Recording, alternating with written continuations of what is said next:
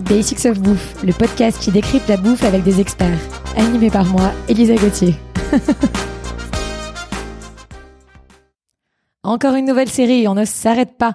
Et cette fois-ci, on va parler de charcuterie et de jambon. Et pour m'éclairer sur le sujet, j'ai le plaisir d'accueillir Adrien Léonard, cofondateur de Maison Montalet, qui transforme et distribue d'excellentes viandes et charcuteries sans antibio, sans cochonnerie.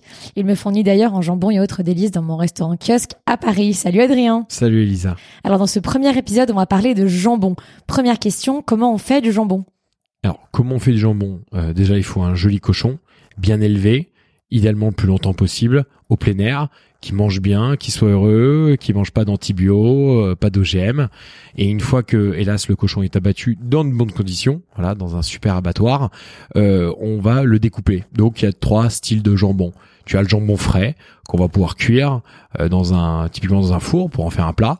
Après, tu vas avoir aussi le jambon blanc on y reviendra plus tard. Le jambon, euh, le jambon normalement tout rose, hein, qu'on va utiliser euh, au petit déjeuner dans les coquillettes euh, pour les enfants. Et après il y a le jambon sec, le jambon, le jambon qu'on mange à l'apéro. Et là typiquement, on va découper la pâte du jambon, on va le saler et après on va le faire sécher plusieurs mois, voire même plusieurs années. Voilà. Donc un peu les, les trois types de jambon frais, cuit et salé.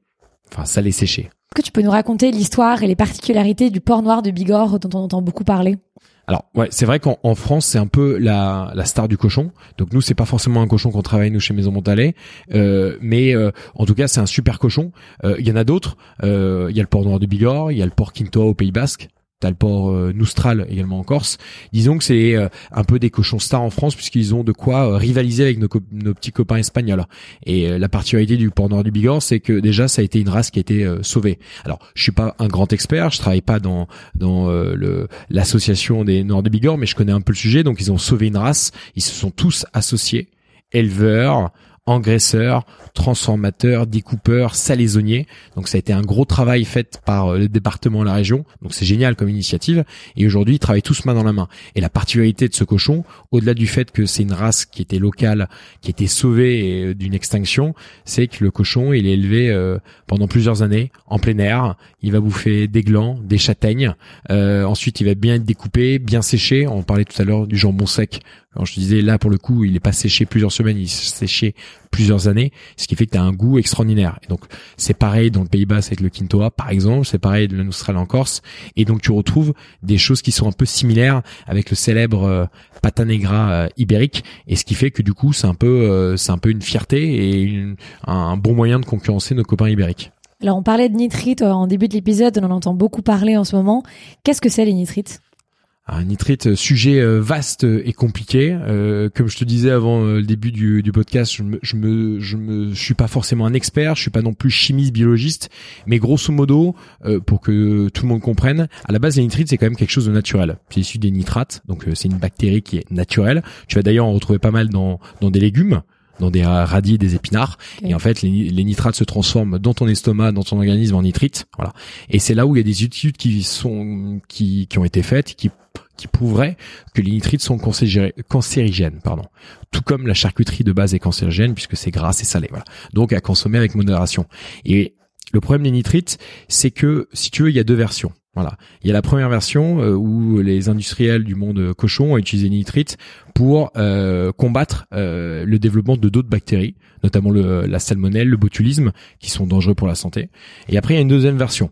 C'est-à-dire le fait que euh, les industriels, les charcutiers ont utilisé les nitrites plutôt pour euh, accélérer le mode euh, de fabrication des charcuteries. Parce que quand tu utilises des nitrites, euh, ça sèche plus vite, ça se tient mieux, il n'y a pas de perte, il y a une meilleure, il y a une plus belle couleur. On en reviendra sur le jambon blanc qui est du Mhm. coup euh, parfaitement rose.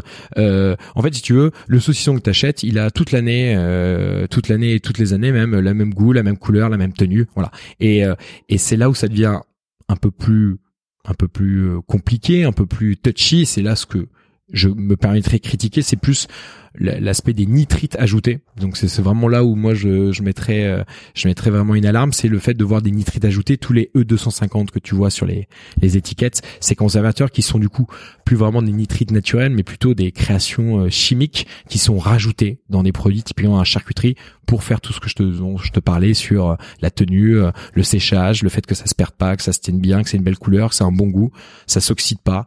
Tout ce genre de choses. Voilà un peu les nitrites de manière générale. Et donc si on veut acheter un bon jambon, il faut privilégier un jambon qui est plus gris que rose? Alors nous on a tenté le jambon gris. On l'a tenté quand on a fait la, le, nos premiers tests de jambon, on s'est dit allez, nous on va la jouer à l'ancienne, on va faire un jambon blanc à l'ancienne, c'est un peu comme un rôti et du coup il va sortir euh, grisâtre, blanc.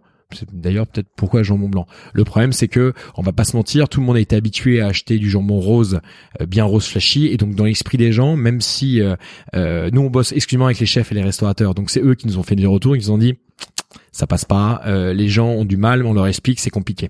Donc je dirais pas qu'il faut acheter un jambon gris. En tout cas, s'il est gris, sache qu'il est censé être naturel. Euh, il faut juste demander à son charcutier, à son boucher, euh, à son épicier, au restaurateur où on va, comment il fait le jambon. Voilà, est-ce qu'il est sans nitrite ajouté Est-ce qu'il est avec des nitrites ajoutés Voilà. Nous, en, l'occurrence, aujourd'hui, on propose un jambon cuit, un jambon blanc, sans nitrite ajouté, 100% naturel. Voilà. Merci Adrien, on se retrouve la semaine prochaine pour parler de pâté, terrine et rillettes. Ciao Ciao Merci à tous d'avoir écouté cet épisode, j'espère qu'il vous a plu. Retrouvez-moi autour d'un café à mon restaurant kiosque, KIOSK, rdvo kiosque sur Instagram. À lundi prochain pour un nouvel épisode de Basics of Bouffe.